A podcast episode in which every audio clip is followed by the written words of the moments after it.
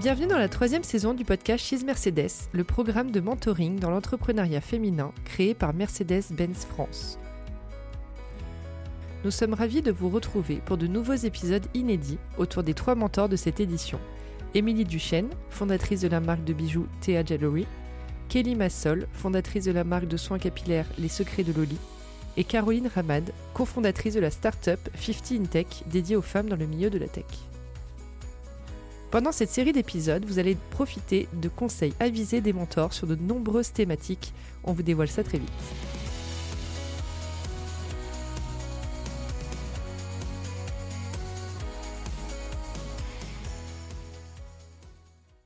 Pour cet épisode, nous sommes toujours accompagnés de Caroline Ramad, qui, en tant que CEO et leader de son entreprise, mais aussi en tant que maman, peut connaître, comme nous toutes, des baisses de motivation issues de sa vie personnelle comme professionnelle. Elle nous transmet ici ses conseils pour accepter ces moments plus down et surfer sur la vague de la productivité. Bonne écoute Hello Caroline Hello Julien On se retrouve pour ce deuxième épisode pour parler de motivation notamment comment la booster. Est-ce que c'est, selon toi, la première question que j'ai envie de te poser, un cliché sur l'entrepreneur qu'on doit toujours être motivé, connecté, hyper créatif? Qu'est-ce que tu penses de, ce cliché? Totalement un cliché. euh, on est des humains, donc la motivation, euh, ça vient, ça part. Euh, il y a des moments où il y a des creux, et puis il y a des moments où il y a des vagues. Le seul truc que je dirais qui est un peu magique, et je parle pas d'événements exceptionnels, je reviendrai, je, je pourrais partager un, des événements exceptionnels qui ont à un moment donné eu, euh, eu raison de ma motivation parfois, et ça arrive, et je veux bien partager ça. C'est qu'il y a un truc assez magique dans l'entrepreneuriat c'est un vrai, euh, comme euh, dirait Émilie d'ailleurs du chêne, euh, un roller coaster. Ça veut dire que tu montes et tu descends. Et dans le dans le down, tu sais pas pourquoi, mais le lendemain matin, tu te relèves et tu y vas. Et il y a vraiment ce truc. Bah, tu es animé par ce que tu fais en fait. Et je pense que le, le seul moteur de ta motivation en tant qu'entrepreneur, c'est c'est ta passion pour ton projet. Donc, quand est-ce que cette motivation peut complètement te quitter, c'est euh, où tu as eu un truc personnel très dur à gérer et qu'à un moment donné, tu n'arrives pas à gérer. Enfin, tu vois, et, il faut aussi dire que c'est OK. Ou tout d'un coup, euh, tu plus aligné forcément avec ton projet, peut-être que tu pas exactement au bon endroit, et donc ça doit être un, indicateur de te reposer la question de pourquoi tu fais ça. Et je dirais que au lieu de se dire c'est un manque de motivation, c'est de dire mais en fait pourquoi je ressens ce manque de motivation. Et donc euh, cette raison, elle peut être lié à ce que tu fais qui a finalement euh, peut-être plus sens pour toi ou qui est pas sur la bonne ligne ou tu vois pas le truc et c'est un indicateur peut-être qu'il faut changer les choses. Ou alors il y a un truc perso peut-être qui à un moment prend le dessus il faut aussi savoir accepter que t'es pas justement euh, Wonder Woman ou, Superman et que euh, faut accepter aussi les passages à vide ça, fait partie c'est pas un espèce de d'ersatz comme ça là qui, qui a pas de sentiment le plus dur étant de faire ça par rapport à tes employés, enfin un vrai euh, passage à vide. Et donc, euh, je dirais que ça, c'est peut-être le, point le plus dur, c'est comment est-ce que tu te comportes euh, par rapport à tes employés quand vraiment tu ressens ça. Parce que la motivation, à la limite, ça va être ton drive de leadership, tu vas les emmener. Mais quand tu as une baisse de motivation à un moment donné, une baisse d'énergie, une baisse de t'es crevé quoi. Enfin, tu vois, le nombre de, burn-out entrepreneuriaux qui existent, euh, c'est colossal. Donc, quand tu as ça, c'est quand même un signe. Ça peut être aussi un signe de burn-out, ça peut être un signe que tu as tiré sur la corde euh, trop loin. Et donc, pour moi, c'est toujours un signal d'alarme de quelque chose euh, sur lequel il est urgent de prendre du recul et de comprendre en fait d'où ça vient. Tu as raison de le, préciser. On parlait dans le premier épisode qu'on a enregistré ensemble de zone de compétence, zone d'action en fonction des personnes, de leur personnalité aussi, tout ça. Il y a des moments où il peut y avoir une baisse de motivation quand on n'arrive pas à, finir une tâche parfois, et tu le disais, euh, tu l'as un petit peu vécu, et du coup, il y a une importance de déléguer à ce moment-là. Ouais. Et peut-être que juste le fait de déléguer nous permet de un peu se dire, ok, bon, je n'y arrive pas, je sais pas faire, je, collabore avec quelqu'un qui, qui arrive. Oui, complètement. Enfin, je veux dire, un, si vous n'arrivez pas à aller au bout d'une tâche, il y a aussi une raison. C'est soit parce que vous savez pas le faire, soit parce que vous n'avez pas envie de le faire en ce moment, soit il y a un truc qui vous empêche de le faire. Donc il faut. Et ben, si vous savez que votre boîte elle peut pas attendre, oui, il y a urgence à, le donner à quelqu'un qui sait qui va faire ça vite et bien. Donc ça, c'est hyper important effectivement d'aller, euh, encore une fois, bah, d'identifier le pourquoi, donc de se poser un petit peu pour pouvoir ne pas laisser ce moment crucial s'installer et faire que vous alliez euh, droit dans le mur.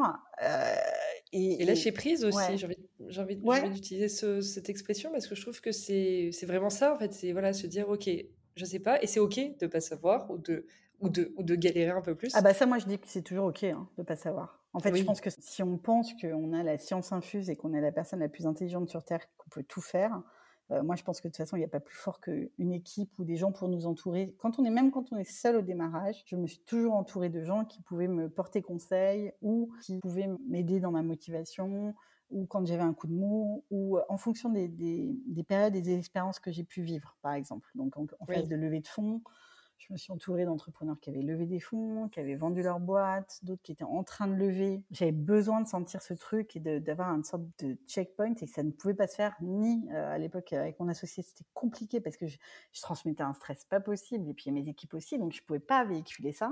Et donc il, fallait que j'ai des soupapes aussi euh, pour mmh. pouvoir dire c'est ok, mais j'ai besoin d'en parler à, quelqu'un quand même. Et, non, vous n'allez pas forcément vous répandre dans votre propre entreprise, parce que ça peut être très angoissant pour eux, parce que complètement normal.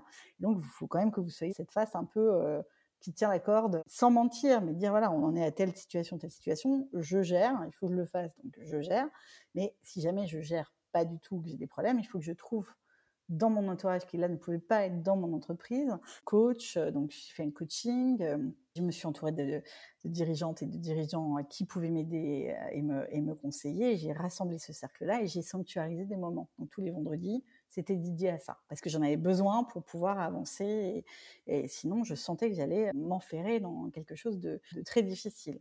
Quand à un moment donné, on a aussi vu que voilà le produit n'était pas exactement bon moment, là j'ai mis toute l'équipe toute l'entreprise et on a refondu toute la vision de l'entreprise euh, ensemble. On a refait tous les benchmarks, euh, repartagé, réanalysé euh, où est-ce qu'on voulait être. Et après, j'ai implémenté cette, cette, nouvelle vision, mais qui venait de, d'un ensemble de partagés et de valeurs partagées aussi des autres. Donc, vous voyez, on, peut, quand on n'arrive pas à un moment donné, on peut pas le faire soi-même parfois. il faut accepter. Et surtout, je dirais, ne jamais rester seul et isolé, quoi. Parce que ça, c'est le pire du pire. Faut toujours aller chercher un relais. Si le sujet ne peut pas partager en interne de l'entreprise, vous cherchez des relais extérieurs qui sont des gens qui vont être de bons conseils, euh, que vous avez croisés dans votre vie, qui ont été des gens avec qui vous avez confiance, parce que c'est aussi un moment de fragilité peut-être. Euh. Si c'est des choses qui sont du ressort de l'entreprise et que vous sentez qu'il manque une dynamique commune, quelque chose qui marche pas, bah, ne pas hésiter à là prendre toute l'entreprise et donc de refaire les fondations. Et il y a des choses que parfois on a construit trop vite, mais il faut pas hésiter quand on sent un peu à un moment donné que ça s'ébranle, de remettre les fondations en place et de repartir et de ramener tout le monde avec soi. Et ça, c'est aussi un reboost de motivation, de tant pour le pour l'ensemble de l'équipe. Et si je reprends l'exemple de ta vague, au moment up, on est en haut et qu'on surfe tranquillement vers l'horizon, comment tu, tu fais pour t'approprier ces moments-là? Est-ce que tu sens que d'un coup, tu es beaucoup plus euh, créative, beaucoup plus inspirante aussi pour euh, du coup tes salariés, mais peut-être les, les, autres personnes, ton réseau qui t'entoure? Est-ce que tu sens vraiment une différence? Est-ce que tu en profites à fond de ces moments-là? Non, j'en profite absolument pas à fond, euh, parce que déjà, un, ils sont trop courts généralement. c'est vrai que c'est euh, J'ai pas encore trouvé la solution pour arriver à les sanctuariser, euh, je veux dire au niveau euh, mémoriel, pour pouvoir les retrouver quelque part à un moment donné où, où ça va moins bien. Donc c'est quelque chose sur lequel clairement je travaille. Ou alors, je dirais que quand ça va bien, c'est justement le moment où on pourrait travailler sur des choses un peu plus profondes. Et on a tendance à se laisser porter par la vague. Et moi, je m'en méfie toujours un petit peu parce que bon, bah après le up, il y, a toujours un down. Et donc je suis jamais complètement relax et surtout j'ai l'impression de ne pas exploiter de la bonne manière, c'est-à-dire ou de m'en réjouir et dans ce cas de le partager pour un truc qui, qui va continuer la vague, on va dire, et, du coup d'en profiter pour célébrer avec les équipes et en faire des moments de célébration. Donc ça, je pense que c'est très important d'arriver à, célébrer. Là, je me suis dit vraiment cette rentrée, dès qu'on aurait des, des, des, succès, de vraiment marquer le coup, quoi. Enfin, je sais pas encore mmh. comment, mais on se voit tous les trois mois euh, en équipe complète, puisqu'on a des gens à Londres, à, Madrid ou au fond de la Corrèze, ou, les deux associés vers Bordeaux, donc on a un peu des gens partout. Et du coup, on se voit tous les trois mois, deux jours d'affilée à Paris. Et, je me dis, ben voilà, comment je célèbre, comment je vois même, je repars en arrière de ces trois mois, je vois ce qui a marché, ce qui a, euh, et vraiment d'essayer de, de, s'appuyer, mais pas de manière naïve, parce qu'au début, on faisait des sortes de celebration meeting, et je trouvais ça un peu con, con tout le monde s'appuyait, tu vois, on s'applaudit, c'est un peu euh, secte. J'aimerais trouver une manière, comment dire, plus saine que qu'on emporte quelque chose vraiment en soi, que ce soit quelqu'un leader. J'ai pas encore trouvé le, le bon format parce que je pense que pour l'instant c'est un peu trop bref on va dire. J'arrive pas encore à capter ces moments avec, euh, comment dire, pour les, les, faire aussi revivre ou remettre en contexte dans le cadre de l'entreprise globale pour en faire un moteur de motivation. Mais je trouve que c'est très important, voilà, de transformer ces ups en moments de célébration. Et comment, selon toi, on les optimise ces moments de up? Eh ben déjà, je pense que c'est bien d'arriver à, écrire qu'on a réussi quoi, quelque chose. Enfin, je veux dire, donc par exemple, ça peut être de célébrer, euh, je sais pas, dans un post LinkedIn, ça peut être euh, d'écrire à son équipe. Euh, donc, je trouve que le, fait de, passer par l'écrit, il y a quelque chose de, ça reste. C'est ça que j'aime bien dans cette nouvelle méthodologie du Smart Goal, c'est qu'une fois qu'il est mis en place et que tu l'as atteint, c'est pas comme les OKR qui sont toujours trop ambitieux, que tu atteins jamais, tu as toujours un effet euh, mmh. déceptif. Tu sais, on dit oui, c'est normal, on, ça doit toujours être très ambitieux, donc c'est normal, etc. Et, du coup, je trouve ça toujours un peu, oui, bon, bah, ok, on n'a pas atteint le truc. C'est un côté, là, le smart goal, j'aime bien ça parce qu'il y a le côté, euh, euh, on a fait quelque chose qui était mesurable, achievable, on est accountable, donc on est responsable de ce truc et on va se mettre en force commune et collective pour y arriver. Je trouve ça très beau. Donc là, je me dis, bah, une fois qu'on aura un smart goal de réaliser, paf, occasion de se dire up, celebration, tu vois.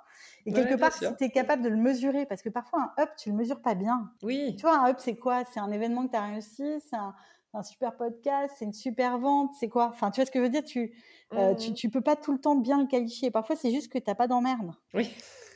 ça m'est arrivé, tu vois. À un moment donné, je me disais, ah, ça va aller, ça va aller. Et puis en fait, bon, on savait pas trop, mais mmh, mmh, fait, je mmh. restais, j'étais positif, tu vois. Enfin, euh, et en fait, non, pour moi, le up, c'est vraiment ce truc que tu peux un peu mesurer, qui a produit un effet, que tu es capable ou de reproduire ou de ressortir comme exemple, tu vois. Voilà. Et donc, euh, donc il faut le savourer, quoi. Voilà. Donc, et donc ce truc-là, je me dis, voilà, je mets beaucoup d'espoir dans cette nouvelle méthodologie, parce que je me dis, voilà, je veux atteindre un goal, je veux le voir et je veux le voir écrit et je veux le partager et je veux dire, on a réussi ensemble. Voilà, pas moi toute seule, hein, ensemble. Ah, c'est génial, tu nous tiendras au courant Oui, je te tiendrai au courant. on a déjà commencé, là on en a certains qui, qui, qui marchent bien. Ah, génial. Et hum, au contraire, du coup, euh, les moments de down, comment, comment tu les gères? Est-ce que chez toi ils durent longtemps? Est-ce que tu as des petits outils que tu utilises pour euh, te remotiver, ou en tout cas accélérer un petit peu la remontée de motivation? Ouais, bah, Je dirais qu'il y a deux cas. Hein. Il y a le cas où, euh, où ça va pas du tout. Quoi. Ça, c'est la grosse déprime. Bon, bah, voilà, moi, j'ai perdu mes deux parents l'année dernière, donc j'avoue que j'ai eu un, avec, en levant des fonds en même temps, j'ai eu un moment, et ça a duré très longtemps. Et là, c'était la première fois de ma vie, ça a duré deux mois, et ça a été extrêmement dur et heureusement j'avais une super équipe mmh. pour prendre le relais parce que là j'étais obligée de m'ouvrir à eux, de leur dire que je, bah devais euh, me sauver avant de, si tu sais, c'est comme dans le bateau ou quand tu prends un avion, et à un moment donné, si tu mets pas ton, ton masque à oxygène, tu seras pas capable. Parce que je culpabilisais beaucoup au début et j'ai dit, bah non, en fait, l'avion, il va se cracher. Là, si je donne pas les rênes juste pendant deux mois, et bon, j'étais là, mais je n'étais pas capable de piloter le bateau. J'ai donné et euh, on s'est mis d'accord sur euh, les attendus et j'étais là, mais j'étais moins là. Voilà. Et donc,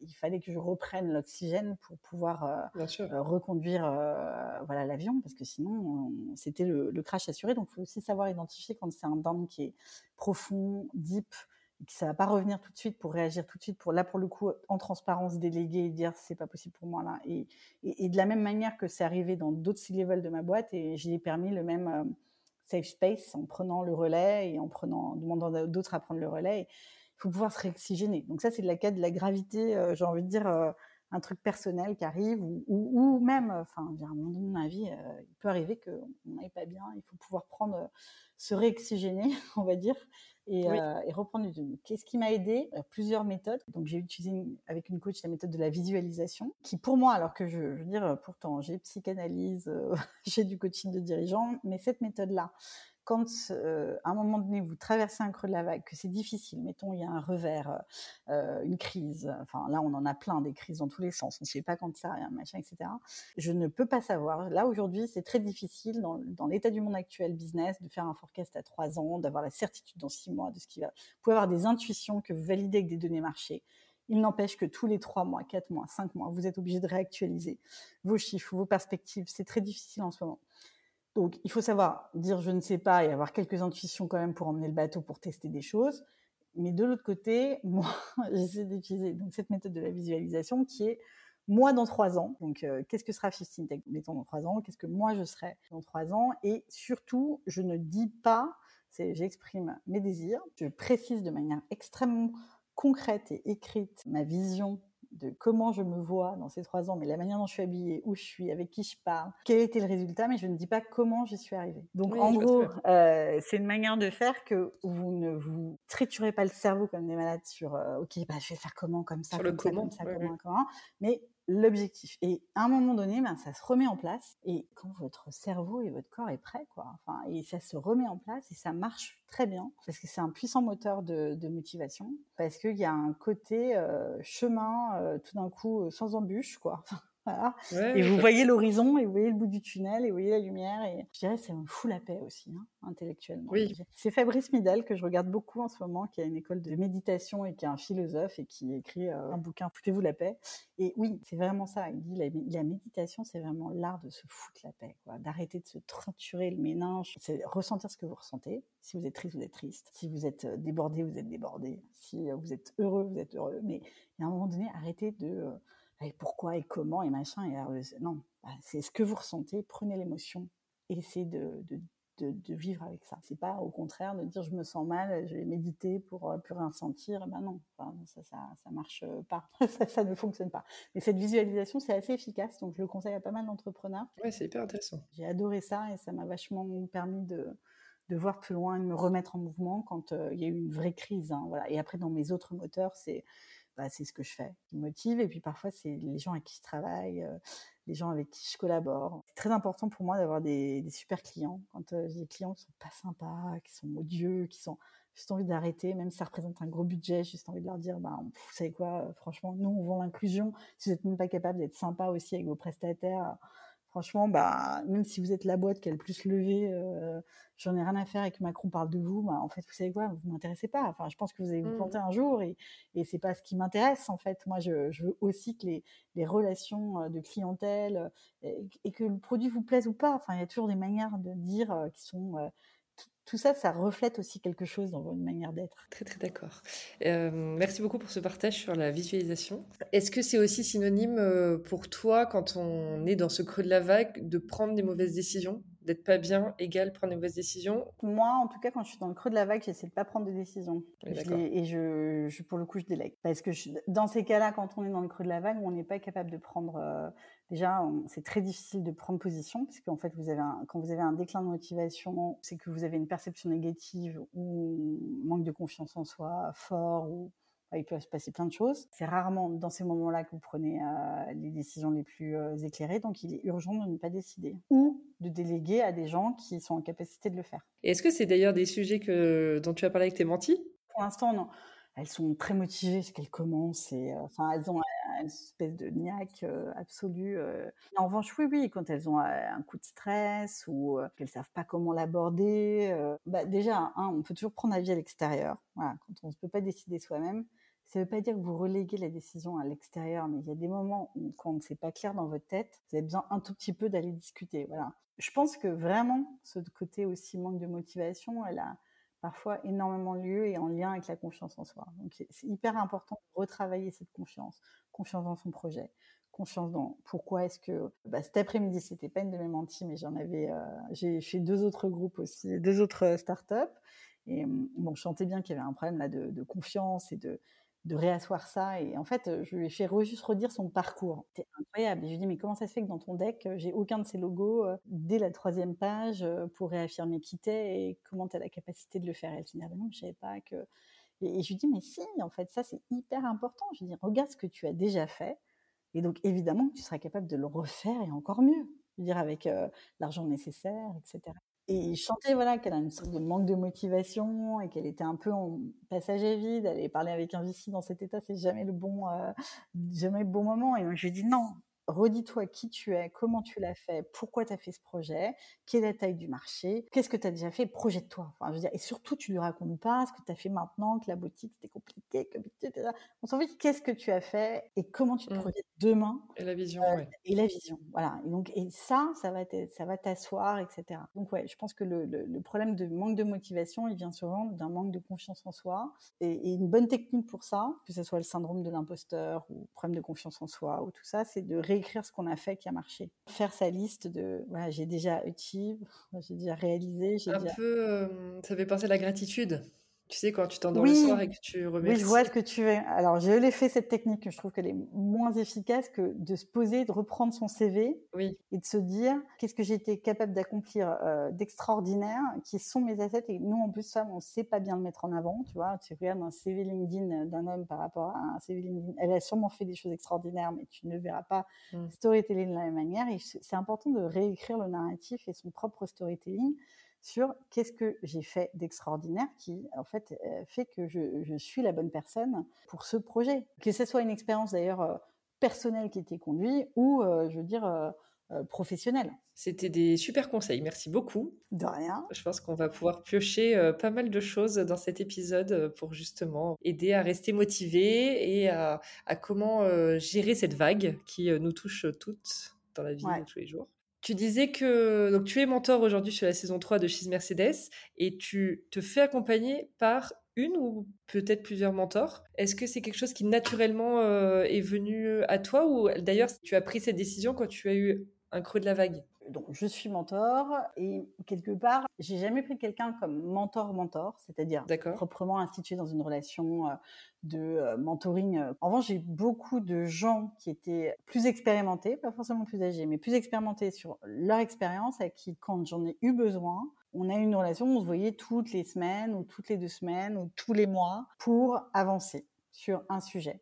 Donc, qui n'était pas du coaching, hein, qui était, je suis, donc je te dis, la levée de fonds, c'était important, parce que ça a, été, ça a duré longtemps. Donc, euh, donc là, j'avais vraiment mis pas mal de personnes en place et en fonction des trucs, donc ça me servait de remotivation. Donc euh, déjà, quand j'ai creux de la vague, j'ai appelé la copine qui était aussi en train de lever des fonds en même temps que moi, histoire de se remotiver. Et puis j'avais celle qui l'avait déjà fait, et puis celle qui connaissait bien les VC. Et, puis il y avait quelqu'un qui me suivait un tout petit peu plus sur euh, avancer. Et après, ce qui m'a moi vraiment beaucoup aidé, c'est le coaching de dirigeants. Donc là, j'ai vraiment pris euh, une coach pour travailler sur des méthodes organisationnelles, euh, des méthodes qui étaient propres à moi dans un momentum, euh, aussi savoir laisser aller quand euh, il faut le laisser aller, remettre en place ou déléguer quand il faut pouvoir déléguer, ou mettre en place des techniques pour m'aider à sortir du creux. Mais c'est quelque chose que je continue. Je suis coachée. je pense que la position de CEO, c'est une position qui est, qui est, quand même assez solitaire hein, quand ça va pas. Donc, il faut pouvoir besoin d'aide. être, euh, baqué, on va dire. Euh, quand ça va, c'est toujours plus simple. Hein. Vous pouvez vous réjouir et vous partager ça à toute la planète. Euh, quand c'est plus difficile et qu'il faut tenir justement que c'est un marathon, que vous avez un peu plus de mal à voir qu'est-ce qui va se passer dans les six mois, non, bah, il faut pouvoir être quand même conseiller, adviser, etc. donc ça, c'était important pour moi. Donc je, continue ce coaching-là parce que ça me permet déjà d'échanger avec quelqu'un qui n'est pas au sein de l'entreprise, ni mes investisseurs, ni euh, euh, mes employés, et qui me permet aussi de pouvoir euh, voilà, mieux me positionner, euh, faire les choses peut-être d'une meilleure manière, euh, d'être une meilleure manager euh, et d'être, voilà, de progresser et de grandir moi aussi. Moi, j'ai besoin de grandir. Si vous, êtes CEO, donc vous n'êtes pas censé avoir beaucoup de gens autour de vous. Vous pouvez avoir des advisors, vous avez des board members qui vous donnent conseil, hein, voilà, et qui regardent si la stratégie de la boîte va dans le bon sens. Mais globalement, vous n'avez pas grand monde pour, pour vous conseiller. Vous prenez les feedbacks de vos employés pour vous améliorer, mais une fois que vous les avez éventuellement eus, ou de vos investisseurs, il faut quand même pouvoir grandir avec ça. Donc pour moi, c'est plus une fonction, le coaching qui vous aide à grandir. Le mentoring, je trouve qu'il y a vraiment un côté presque pair à pair, mais un peu plus avancé. Quoi. Oui. c'est le, le côté je l'ai fait. et je peux peut-être, parce que je suis passée par là, te donner des conseils qui font sens. Après, tu prends ou tu prends pas. Pour moi, c'est c'est pas, je te pose des questions et je dis, non, je te, je te dis ce que j'ai traversé. Après, tu, je te donne des méthodes, hein, je te donne des choses qui ont fait sens euh, par rapport à ou des choses que j'ai vues, ou des personnes auxquelles je peux t'introduire. Après, tu prends ou tu prends pas. Voilà. Le coaching, c'est une interrogation de soi-même pour pouvoir avancer et grandir, c'est différent. bah, C'était très clair. merci pour la, pour la précision. Ouais. merci beaucoup, Caroline. J'espère que ça a donné euh, plein de bons conseils euh, sur la motivation, qui est un, un, point important quand on est entrepreneur. Mais bon, surtout foutons-nous la paix hein, et euh, laissons, voilà, essayons de faire peut-être les petites voix euh, intérieures euh, qui nous assaillent de tous les côtés, sans de savourer les bons moments quand ils arrivent, les célébrer peut-être quand il y en a des moins bons, bon bah il faut qu'il y ait d'autres aussi qui prennent le relais pour soi et qu'on remette le masque à oxygène pour pouvoir mieux repartir. ce qui est clair, c'est que la passion pour son projet, c'est souvent en tout cas le, le meilleur des, des, motivations et des drivers pour un entrepreneur. Super, merci beaucoup. Merci, Fia. À très vite. Merci Caroline pour cet épisode du podcast She's Mercedes, un programme qui donne la parole aux femmes audacieuses. Et merci à vous pour votre fidélité. Retrouvez tous nos conseils audacieux et outils pratiques sur mercedes-benz.fr slash cheese pour plus d'inspiration. Si vous avez aimé cet épisode, n'hésitez pas à le partager autour de vous ou à lui mettre une note de 5 étoiles sur votre plateforme d'écoute préférée. A très vite